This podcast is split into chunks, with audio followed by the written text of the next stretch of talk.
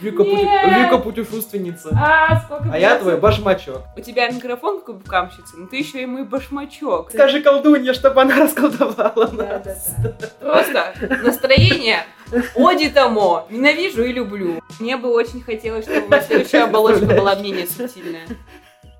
Как ты инопланетянка, так и я шпион. Всем привет, с вами подкаст «Поэт и Черн». Это четвертый эпизод, и с вами постоянные ведущие Илья и Вика. Да, мы тут. Четвертый эпизод у нас вышел с некоторой задержкой. Вик, может, расскажешь, что у тебя случилось? Мы задержали так эпизод по моей вине. Я заболела, пролежала 4 дня с температурой 38 плюс. Это был у меня такой период осознанного бреда. Осознанного бреда. Я очень редко болею, чтобы у меня была высокая температура, и поэтому я решила, что я это все значит осознаю. Мне приходили всякие странные мысли в голову, мне снились очень странные сны. Все это еще наложилось на то, что раз мы говорим про эту книжку раз в неделю, то она всегда в голове держится, все равно этот сюжет. Ты должна все фиксировать. Да, я подумала, что это очень хороший повод сравнить свои ощущения с э, ощущениями, которые описаны в романе.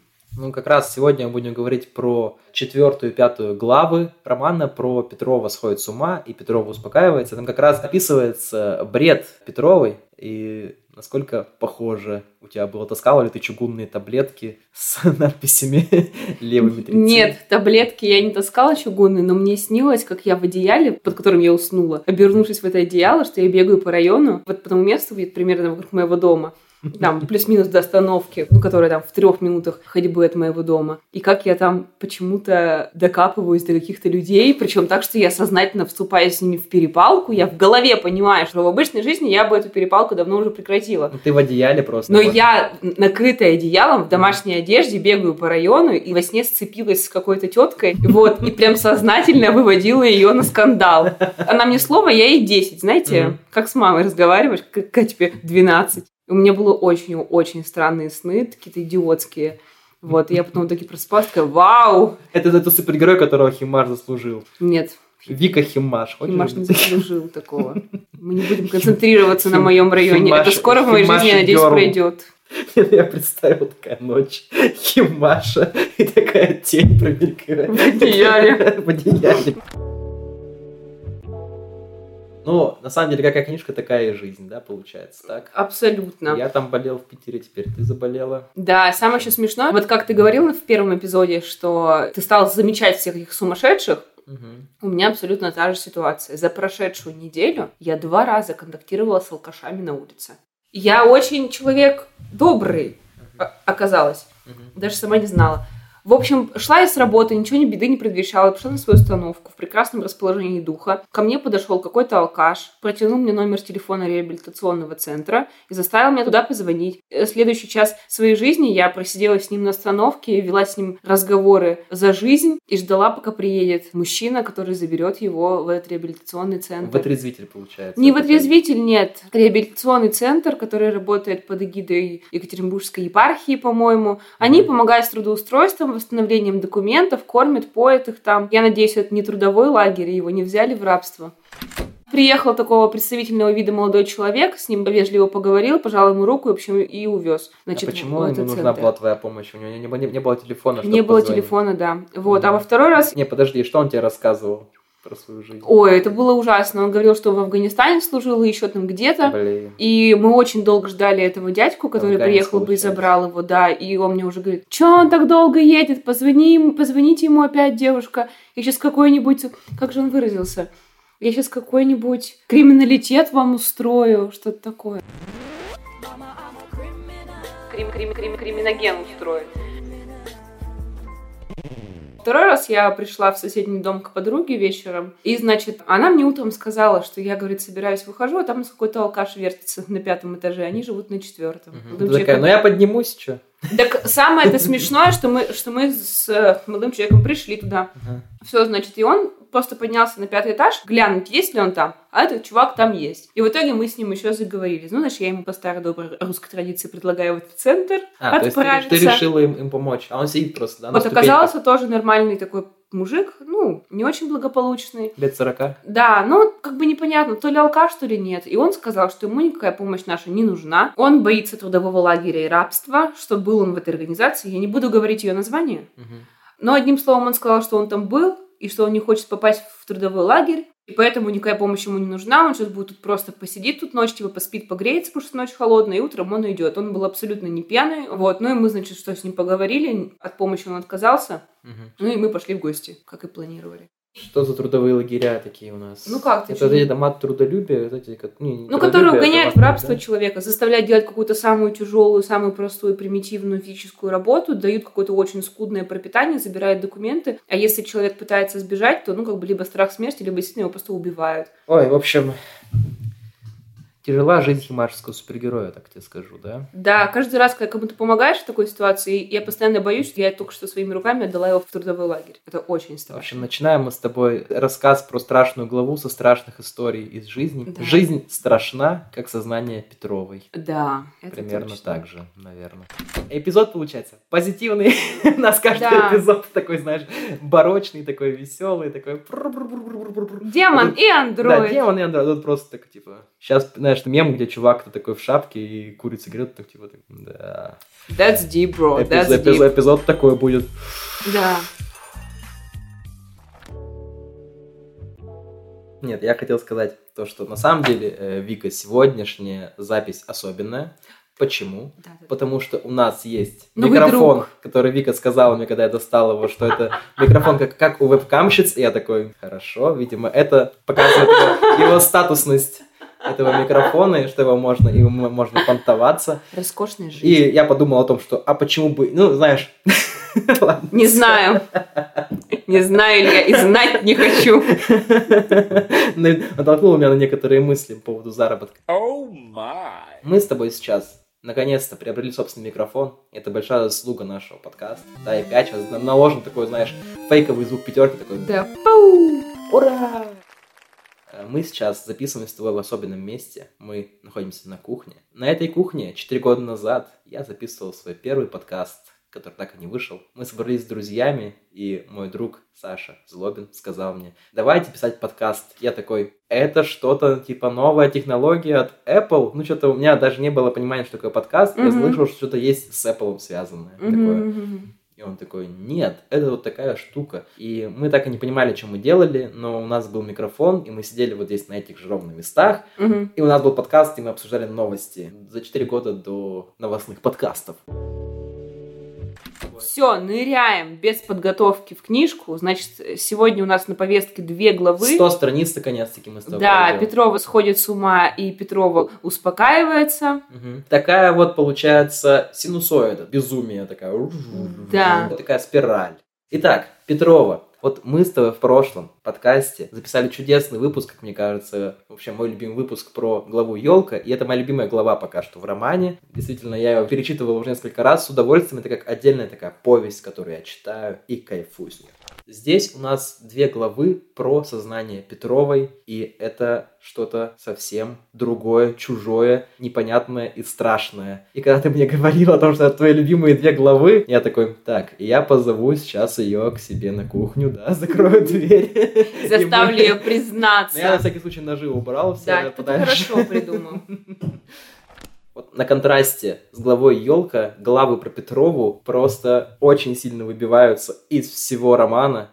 Конечно, Сальников нас во всех главах погружает в сознание героя, Мгм. но все равно мир вокруг занимает Петрова больше, чем сам Петров. Да, а тут мы погружаемся прямо в сознание героини, и Сальников чрезвычайно заинтересован обойти все эти потайные уголки этого старого дома, такого разрушенного какого-то, в котором пребывает Петрова. И мне, если честно, когда я это читал, стало физически душно просто. Потому что я почувствовал, что такие люди действительно есть, которые вот именно так видят мир, и мне стало тяжело. Ну, У тебя получается какое-то восприятие на- наивного читателя.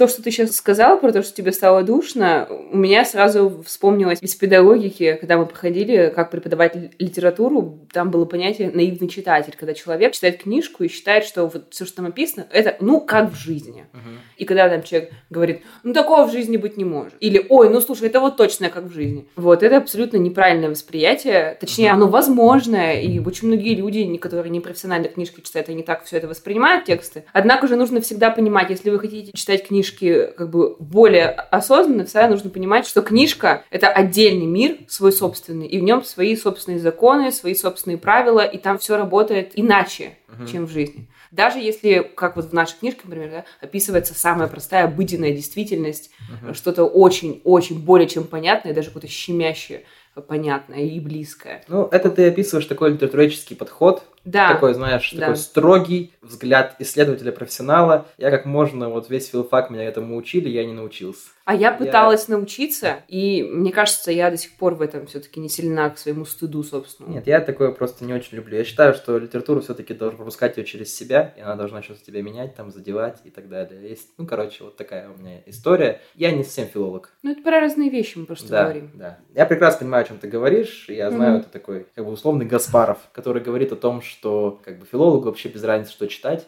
Он Мгм. любой текст может читать, и любой текст может проанализировать, осознать. Ему неважно, там, он читает Вергилия, или он читает какого-то там графомана из, там, 18 века, да. Мгм. Ну, опять-таки, это просто разные подходы, и это не только разные подходы к литературе, но это вообще разные степени осознания текста. Одно дело просто эмоционально его читать, э, проживать его, а, а совсем другое дело его анализировать и с ним работать. Да.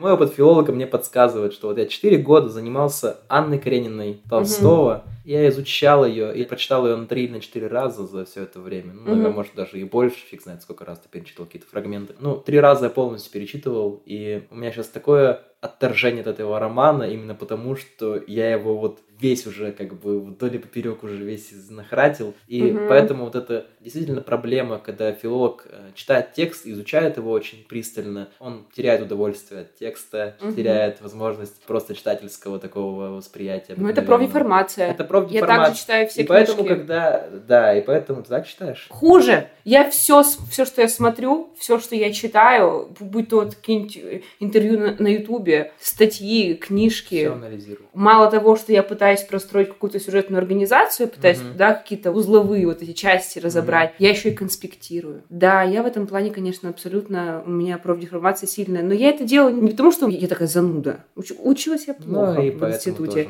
Вот, я про другое. Я просто благодаря филфаку я поняла, насколько много в одном тексте или там в одном Да, да, фрагменте да, чего-то да. можно узнать. Поэтому мне всегда так страшно это упустить, потому что есть время у тебя Мгм. отведенное на этот текст или на это видео, допустим, да? Ты потом к нему не вернешься никогда. Да, и ты должен его знать. И я прямо конспектирую свои мысли, что, я, что, что мне там навело, на что подумала. Вот, я что там как-то разбираю, записываю всегда. У меня телефон просто куплен для заметок фактически. Ну, у меня такая же тема. только Вот это такая профдеформация. Но с другой стороны, очень интересно жить. Не зря ты так рвешься в университет. Я И- очень люблю И ты университет. любишь университет, и я думаю, что ты действительно можешь быть прирожденный филолог, почему нет? Но я понял, что мне это не близко. Когда я понял, что это вызывает у меня отторжение от Толстого, я такой, что-то не то. И сейчас я просто вот не запариваясь читаю, но в то же время у меня все равно вот эта филологическая прививка, она осталась. Мгм. Если я захочу, я включу это. Но так у меня кайф вызывает просто само чтение и вот такое наивное чтение. Люблю наивное чтение. Возвращаемся, значит, все-таки к главам. Я сейчас очень быстро говорю, что там было, потому что мы все уже прочитали, и наши слушатели, и мы, скорее всего, прочитали. А если вы еще не прочитали, то Ну, я не знаю, что вы самую, здесь делаете. Самую краткую фабулу вообще. Да, самую краткую происходит. фабулу. Значит, мы, во-первых, знакомимся, мы подходим ближе к самой Петровой. То есть мы узнаем про ее внутреннее состояние, про это дальше более подробно поговорим. Мы узнаем ее ход мысли, мы узнаем больше деталей про ее работу, про ее отношение к семье и про то, как проходит, собственно говоря, ее день в чем. И самое Её ужасное, что- быт. да, мы узнаем ее быт. И самое ужасное в этом быту, что она убийца, убивец. Маньяк она. Да, она маньяк. По-настоящему. Это без, без преувеличения, ребят. Да. Если кто не знал, спойлер, Петрова маньяк. Да, Петрова убивает мужчин ножом. И не только на улице. Давай прочитаем первый абзац, с Мгм. которого начинается глава Давай. Петрова сходит с ума. Небольшой комментарий. Когда я прочитал этот абзац впервые, я подумал, что это не про убийство, а про измену. То есть я думал, Ну, что это первое, Петрова- что приходит Да, в голову, что э, такое более понятное. Я подумал сразу то, что это, о, Сальников прямо отсылает напрямую к Джойсу, и вот есть там, допустим, Молли, да, Мгм. она же тоже такая гуляющая дама у Блума. И здесь тоже я думал, такой, вот, Петрова изменяет направо и налево, но оказалось все гораздо страшнее. Гораздо хуже. Петрова не помнила, сколько их у нее было. Если бы она оглянулась на свою жизнь глазами нормального человека, то ужаснулась бы, что даже первый уже исчез из ее памяти или перемешался с остальными настолько, что она не только не помнила первого, но и даже не помнила, в какое время дня и в какое время года у нее с ним это произошло. Когда она смотрела вокруг, ей казалось, что на самом деле это не ее глаза. Ей казалось, что она просто сидит в голове человека и смотрит через его глаза, как через окно, что вокруг существа, которых она не привыкла видеть в своем прошлом. Люди, по ее мнению, должны были выглядеть по-другому. Как?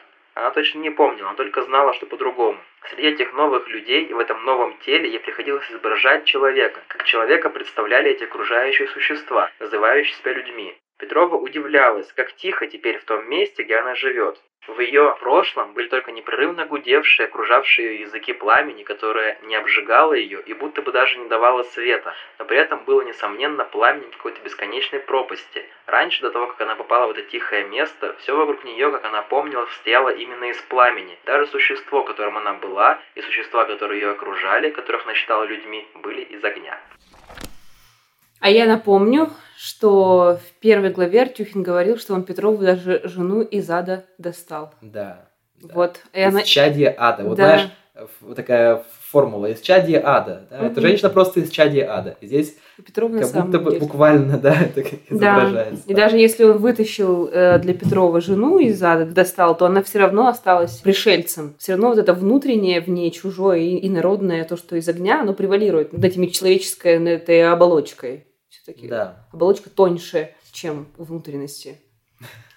Чем внутреннее я, так скажем. Ну да. Ну, и- Внут- это внутреннее я главенствует над Да. телом. При этом непонятно, как именно, что заставляет Петрова убивать. С одной стороны, на нее накатывает, но мгм. при этом это физически ощущается как некая холодная спираль, медленно вращающаяся где-то вот на Мгм. уровне то солнечного сплетения, то опускающего ниже к Да.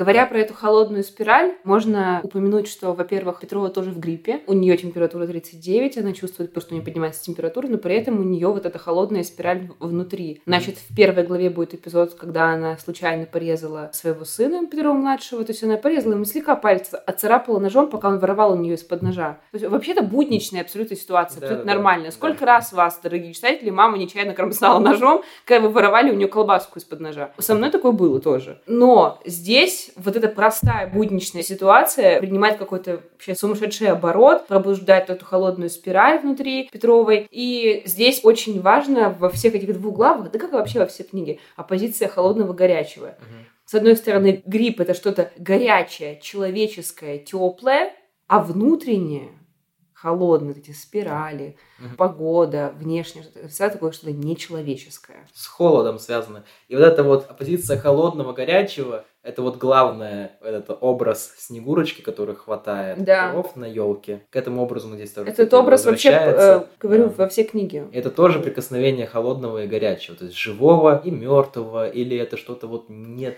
не совсем, не, не не совсем живое. Вот Ну, как вот скажем. мы говорили в первом эпизоде, что действительность в романе как будто надламывается, и через вот эти надломы про- проникает, просачивается что-то загробное. Вот оно постоянно просачивается. Мгм. И оно берет тебя холодной ладошкой за твою маленькую горячую ладошку на детском празднике. За И- сердце твое берет Да, или это что-то холодное и страшное, оно в твоей маме просыпается внезапно.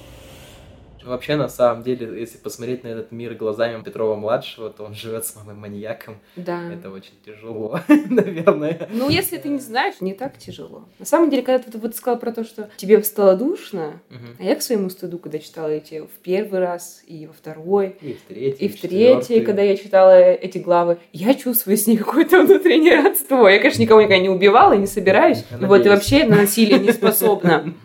Вот. Разве что на психологическое. Однако вот эти вот у нее мысли, вот то, что нам Илья тут за- зачитывал, что она смотрела на внешний мир глазами пришельца, и я постоянно это чувствую. Ну ладно, не постоянно, но бывает. Я, например, когда иду по улице, и идут мамаши с, с детьми в колясочках у них, сидят детки маленькие, и они там носы вытирают, да, или там игрушки дают, как-то с ними особенными голосами какими-то разговаривают. И у меня иногда бывают такие мысли в голове. вот как эти, типа, вот эти создания, они так ухаживают за потомством как они над ним трясутся, и это потомство играет очень важную роль в их жизнях. Это фактически центр их существования становится на какой-то период времени. И вот это вот начинает, начинает... Вот сейчас я не в этом настроении, мне сложно это воспроизводить. Но бывает, вот идешь по улице, погрузишься вот в это что-то такое внутреннее, и я на самом деле начинаю смотреть, как у них тут все устроено, как будто какой-то пришелец, uh-huh. как у них тут машины есть. Посмотри, как они для своего маленького тела, для такого слабого, приспособили такую вот автомобиль, вот у них машины. А у них там есть... Да, у них там есть эти подушки airbag. Железный конь такой. Да, которых они... Эти airbag, они их защищают, чтобы... Но они не до конца их рассчитали, потому что это airbag, там можно грудину проломить. А какие у них ботиночки. Им же нужно тело слабое их прикрывать от внешних погодных условий, а они из этого целую индустрию модную создали. И вот эта тряпка, которая просто спасает тебя от холода, она становится социальным маркером. И вот это все начинается в моей голове. Я просто иду по метро, думаю, боже, Вика, это просто конченая. Ты, ты, ты, кто ты? Что ты такое? Вика, я тебя успокою. Ты реально конченая. Спасибо. Вот, когда я читала про это Петрова, я такая, боже, это кому-то еще в голову приходит, это класс, это лайк. Это лайк такая мысль была у Пушкина, что вот мы читаем мемуары известных людей и находим с ними какие-то общие вещи, да. Mm. он говорил, что если бы мы почитали мемуары неизвестных людей или ужасных людей каких-нибудь там, которые бы оставляли такие подробные мемуары, то мы бы там явно больше шли общего с собой. Когда ты это говорила, за свой монолог про инопланетный взор, я подумал, сейчас у тебя, знаешь, такой, этот пойдет пар из ушей, лицо такое отодвинется, и она такие маленькие. Я такой, боже мой! Тут так просто, типа, заходят чуваки в черном, такие, чик опять Вика, ты опять перешла передел. Давай уже, ты уже все-таки подкаст записывать с этим парнем. Пора Я тебе сколько раз говорил, нельзя это рассказывать, нельзя рассказывать. Такая, ну, мне нравится, такие бегают. Я уже хочу поделиться, они все рассказывают друг другу. А почему я не могу рассказать? Непорядок. Давай-ка забудем об этом. Еще чуть пару слов буквально добавлю про вот это зрение Петровой инопланетянки. Помнишь, говорили мы с тобой в том выпуске, такой термин я использовал модный, третье зрение. Угу.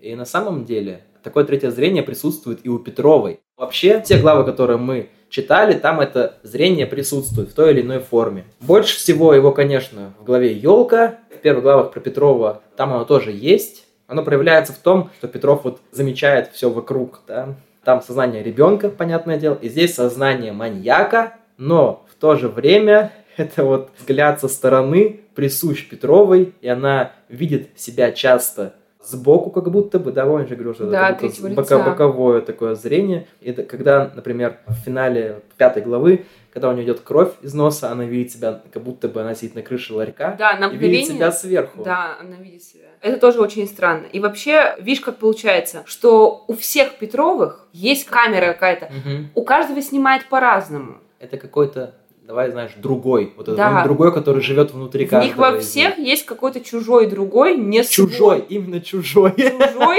не свой. О, боже мой, да, чужой. Вот, он это какой-то, не другой, это чужой. Он какой-то в них вот у всех есть. И в Петровой вот он пробивается, как да. вот в фильме «Чужой», реально через грудную клетку просто папа И ты такой а и все такие а и Петрова такая, сейчас пойду убивать, пам-пам. То есть получается так, что у нас вот э, три главы, я имею в виду не главы прям книжные, а три как бы темы, да, три вида сознания мы уже поглядели. Мы посмотрели на мир глазами Петрова старшего, мы посмотрели на мир глазами Петрова младшего, Ребенка. или просто какого-то маленького он, он Петрова. Ребенок. Петров младший, это другой да. герой. Теперь мы еще посмотрели, там у нас было какое-то такое плюшевое детское мягкое сознание, такое вроде тоже э, как бы пришельца, да, да, другое. Да, но детское сознание полупришельца, когда он, помните, пытается там э, силиться вспомнить что что-то, что с ним в жизни еще не произошло. Это как бы понятно, человек новый, да, у него там начинается мышление, и баги случаются, как говорится. Это не баг, а фича. А вот у Петрова вообще начинается просто что-то невероятное. И это последнее, чего ты от нее ждешь, и вообще от этой книжки ждешь. Угу. Что Петрова окажется какой-то маньячкой. Угу. Вот, с этой своей холодной спиралью внутри. Давай пару слов скажем о том, что Петрова, несмотря на то, что оно, как мы сказали, из чади ада, оно, но при этом в ней есть много человеческого, и Сальников это постоянно подчеркивает. Он постоянно говорит такое слово «почти». Почему этот пазл безумия так сложился у нее в голове и сложился, и, или складывается, или сложит тоже пазл в голове сына, Петрова не знала. И это ее почему-то мучило. Хотя в том, что она делала, она почти не видела ничего плохого. По крайней мере, в те моменты, когда холодная спираль крутилась в ее животе. Это вот почти, это вот важно, потому что Сальников, он весь вот на таких каких-то полутонах. полутонах, недоговоренностях, нет ничего определенного, да, есть какая-то все время зазор. Вот этот зазор, это есть самое главное. Вот это вот почти не ведала ничего плохого. Все равно в ней что-то есть, что говорит, что это плохо. Убивать людей плохо. Но на нее, как она сама говорит, накатывает. Да. И она нас на всех, на самом деле, накатывает. Поэтому мы очень много, несмотря на то, что это маньяк, вот ты чувствовала осуждение, когда читала? Нет, никакого. Нет, вообще никакого осуждения. Даже такой, хм, ну а что? Это ее так вот, это ее Ну вот такой она человек, Да, ну и что? Ну вот такой человек. Я вот, я вот спицами вяжу, например. Ну и что? Она с эти спицы Да. втыкает в шею. Да, ну и что, и всякое в жизни бывает. Дело-то житейское. Вот ты говоришь про почти, да? Например, там хорошая была ситуация, показательная, когда она увидела, как э, Петров-младший с Петровым-старшим, значит, смотрели телевизор, Да, да, и да, он, и, сцена. и ребенок прилег на плечо отцу, как-то очень уютно, и что тут происходит? На нее что-то накатывает, она убегает в туалет и начинает рыдать. Там есть такие моменты очень важные. Во-первых, они смотрели фильм с Джоном Траволтой и собаками. Этот фильм называется «Уж кто бы говорил три». Мгм. Это рождественская комедия с Джоном Мгм. Траволтой и говорящими собаками. И вот они смотрят этот фильм, и Петров почему-то начинает рассказывать историю своего детства, как раз вот эту вот историю про Снегурочку, где он прикасается к ее руке. Это вот важнейшее касание в романе, как Мгм. мы уже сказали, вот это касание к Снегурочке. И почему-то эта история, опять же, Сальников нам ничего не объясняет, заставляет Петрова-младшего уютно к нему прилечь, Мгм. и вот эта вот вся ситуация, Джон Траволта, история про Снегурочку, младший, который прикасается к старшему так уютно, оно пробуждает в Петровой все человеческое, что в ней есть, такой комок человечности, Да. и она идет в ванную, и там очень важен этот образ э, ванной в доме. Несколько раз Сальников акцентирует на то, что у них брак такой, что они не закрывают дверь ванны. То есть в браке люди настолько знают все как будто бы друг о друге, что они не стесняются абсолютно друг друга, своих тел, каждый может зайти и так далее. Но при этом, несмотря на такую вот открытость, казалось бы, внешнюю открытость, мы видим этих людей вот от и до, с головы до пят. Мгм. Вообще нет никаких вот тайных мест, да? Но люди сами по себе чрезвычайно закрытые. И Петров закрыт, и Петрова закрыта, и Петров младший. Он вообще Мгм. такой сундучок. Вообще не знаем, что там у него происходит в голове. Пока что. То есть это вот такая семья из чрезвычайно закрытых людей, которые просто сосуществуют вместе. Они привыкли друг к другу. Они Им, им комфортно Им вместе, комфортно. потому что они никто не хочет ни с кем говорить. Да. То есть не, не то, что не хочет, потому что обиделся, а потому что нет внутренней потребности. С одной стороны, они друг другу нужны, Мгм. но они нужны друг другу как будто вот в этом молчании. Они поэтому и сходятся, потому что им нравится вместе молчать. Когда в главе про Петрова было рассказано про свидание их с. Петровым до свадьбы, тоже они ходили в кино, в кафе, в боулинг молча. Молча, да. И им было нормально. комфортно. Сальников всеми силами старается показать, что это типичная российская семья, в которой не принято говорить. То есть, это опять же, они существуют вместе, они привыкли к друг другу, они живут силой привычки, но при этом у них тоже есть во всех что-то вот, что они, они все равно что-то любят друг в друге. Помнишь, как Петров говорил, что ему иногда казалось, что это такое счастье, что вот он с женой, несмотря на то, что она развелась, и она маньячка, с сыном, Э, ему казалось, что он сам их выдумал, да, настолько это было счастье. Потом сама Петрова тоже говорит, что он иногда может соскучиться, и она тоже любит по-своему. По-своему она любит их. И э, не случайно она э, разводится с Петровым сама, именно потому, что она боится за него, что она его убьет. В прошлом эпизоде мы с тобой не сошлись во мнении, как была нанесена рана Мгм. Петровой Петрову. Так вот, мы сейчас возвращаемся к этому эпизоду в этой главе, и нам объясняется, почему они вообще пришли к разводу. Потому что она почувствовала, что она может причинить ему вред, Мгм. и настояла на разводе, ничего ему не объясняя, да? А он ничего не спросил. То есть нам сейчас понятно, почему она воткнула в него нож. В ней как раз эта холодная спираль вращалась, видимо. Она вот Мгм. это сдерживала в себе эту свою маньячную Ну, И тут, тут Петров со своими нежностями полез. да. И она просто, не задумываясь, вонзает ему нож да, в руку. И, конечно, она испугалась этого жеста своего. Там говорится, что никогда не приходило ей в голову о том, что она может убить своих близких. Но там есть эпизод, когда вот она режет э, палец сыну, Мгм. что ей на мгновение появляется этот образ, что она сын Что ему с- горло да, с перерезанным над горлом. раковиной. Да, и она ощущает ужас от самой себя. И там Сальников говорит о том, что эта граница между нормальностью и безумием, она как будто стенка мыльного пузыря. Очень легко перейти от из Да, одного в другое. Да. И именно поэтому нужно обратить внимание в этой главе на то, что человеческое воспринимается как что-то экстраординарное, Мгм. а вот это преподносится и Да. для самих героев, и для нас, читателей. Она запирается в ванной, да, когда Ага. вся ситуация происходит. И она закрывает ванну на защелку, и там Сальников такой в скобочках говорит, что они делали это чрезвычайно редко. Вот это действительно редкая человечность, да, которая просыпается в ней. Она открывает воду и ревет на взрыд. Закрывая себе рот, но от этого Да. еще хуже получается. Да, да. Ну, то есть Сальников показывает нам, что вообще очень много звериного начала в человеке, такого зверя, который прикрыт культурой. Это, знаешь, такой вот некий волк в овечьей шкуре. Культура такая овечья шкура, которую человек на себя набрасывает, и вот он как все, вот там, бум-бум-бум. А на самом деле в нем таится вот этот зверь. Но это, опять же, сальниковское почти. Это почти зверь.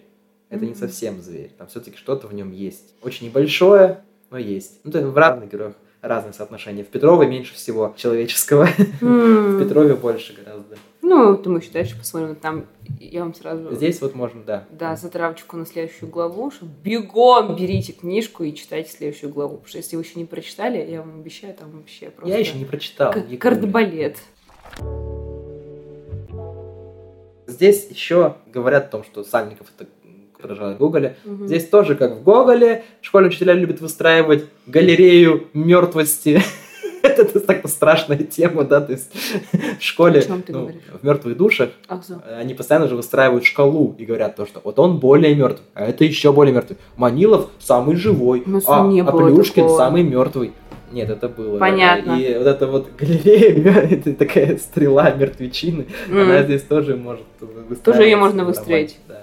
Да, я еще хотела сказать о том, что когда мы вообще вот это говорим про вот это про человеческое и звериное, про культурное и внутреннее, да, естественное, в Петровой проявляется особенно ярко вот эта разница, как будто бы между памятью тела и памятью сознания. То есть Петрова прям подчеркивает, что то, откуда она пришла, она помнит, что там был постоянный огонь, а вот здесь ей нравится тишина. То есть оппозиция Да, да, выстраивается да, да. вообще абсолютно точно. То есть у Петровой как бы можно выделить память ее физического вот этого человеческого тела, да, которое, Мгм. в котором кровь, в котором человеческие переживания, в котором любовь к детям, к своим и к своему мужу. А есть вот эта память сознания того, что было до этого тела. И получается, вот эти два как бы абсолютно противоположных вектора, они постоянно в ней борются. Мгм. Вот. И вот этом на, на стыке вот этого чего-то загробного из пламени и чего-то человеческого, то, что обусловлено телом, Мгм. получается вот такой Такая вот человечек. Наша Петрова. Петрова, да. Человечек.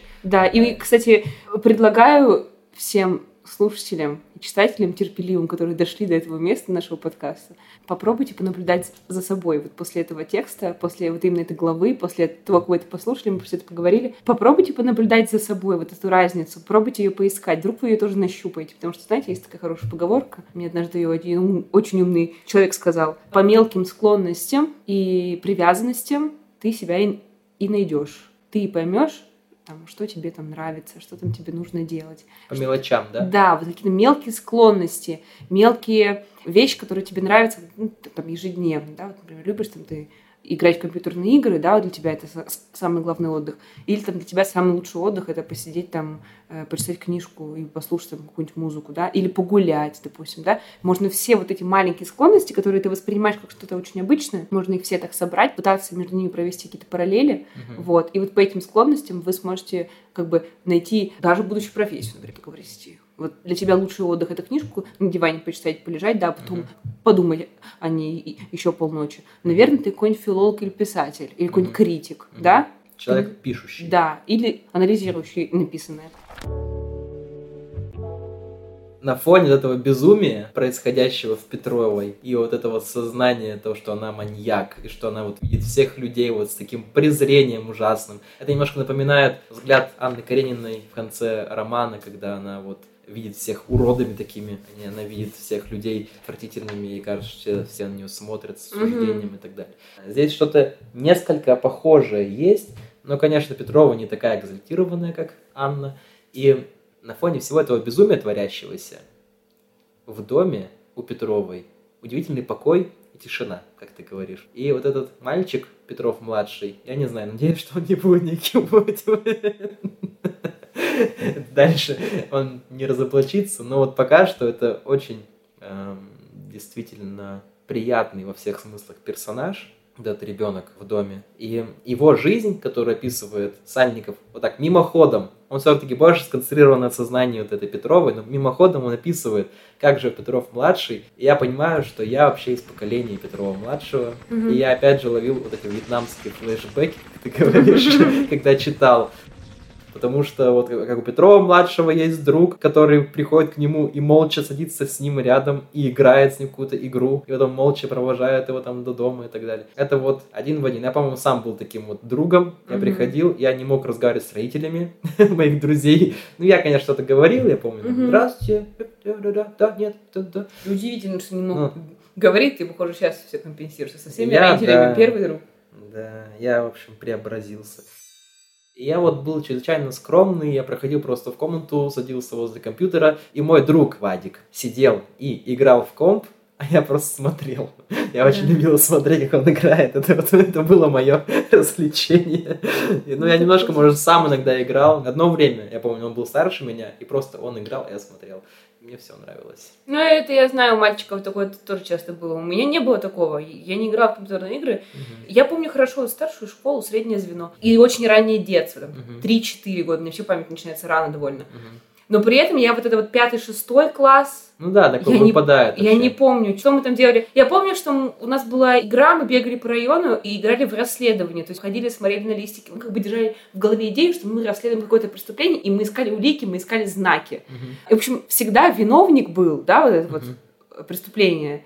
Это было что-то потустороннее какой-то дьявол, демон, что-то такое. И мы постоянно там... Лавкрафт такой пошел. Да, я так понимаю, что у нас было наложение зачарованных и Дукалиса. Зачарованный Дукалис. Зачарованные улицы разбитых фонарей.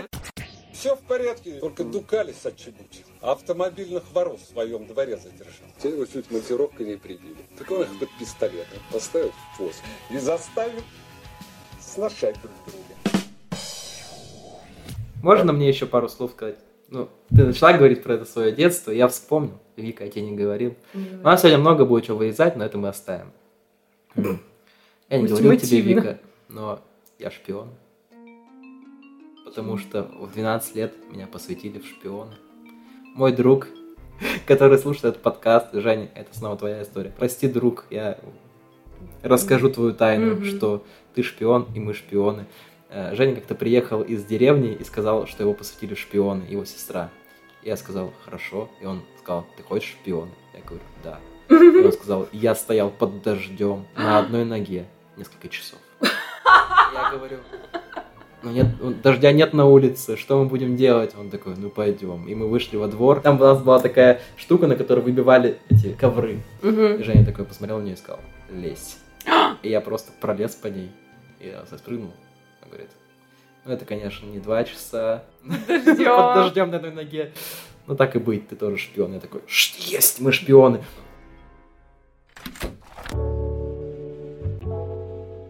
Какой мультик смотрит Петров-младший? Тутенштейн. Мультик про маленького трупа, про маленького Тутахамона. То есть у нас все, все про убийц и, и, и раз. Дальше, второе. Петрова идет по улице и видит катафалк. К концу главы мы понимаем, что отрезок времени, в который э, ходила Петрова по улице, это тот же период, когда Петров в первых двух главах катался mm-hmm. по городу в катафалке. То есть да. Петрова была рядом с катафалком, в котором сидел Петров. Это такая, такие, знаешь, как механизм такой, шести, да. шестеренки такие соединяются. Да. Шестеренки со... пошел, да. типа часовой. Угу. Да.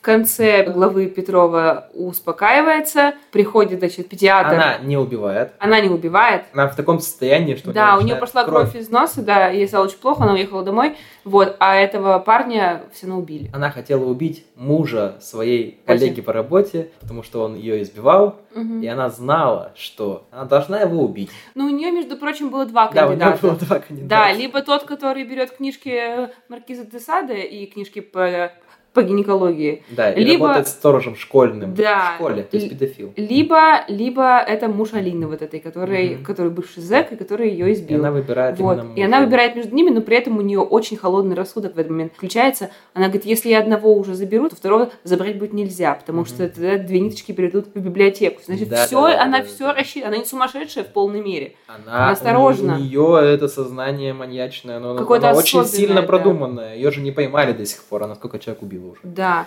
И, значит, в то время, значит, пока она ходит э, по городу, она обращает внимание на малиновый какой-то, по-моему, э, катафалк. Ну, Это вот. как раз тот катафалк, Да, а в нем как раз в этот момент Петров Игорь сидит. Артюхин там Да. сидят, водочку пьют. И, и потом, значит, э, когда мы в конце второй главы видим, как э, Петров приходит домой, а там педиатрша, то есть нам показано, как он это видит, а Мгм. потом раз то же самое событие, только Стороны от лица, да, Петровой. Это, конечно, Прям, тоже там это интересно, сравнивать, там, Да. как он воспринимает педиатршу, как она воспринимает педиатршу. Да, но Красава. оба отметили ее титьки пятого размера. Это невозможно не отметить. Невозможно. Кидается в глаза. Да. Даже не бросается.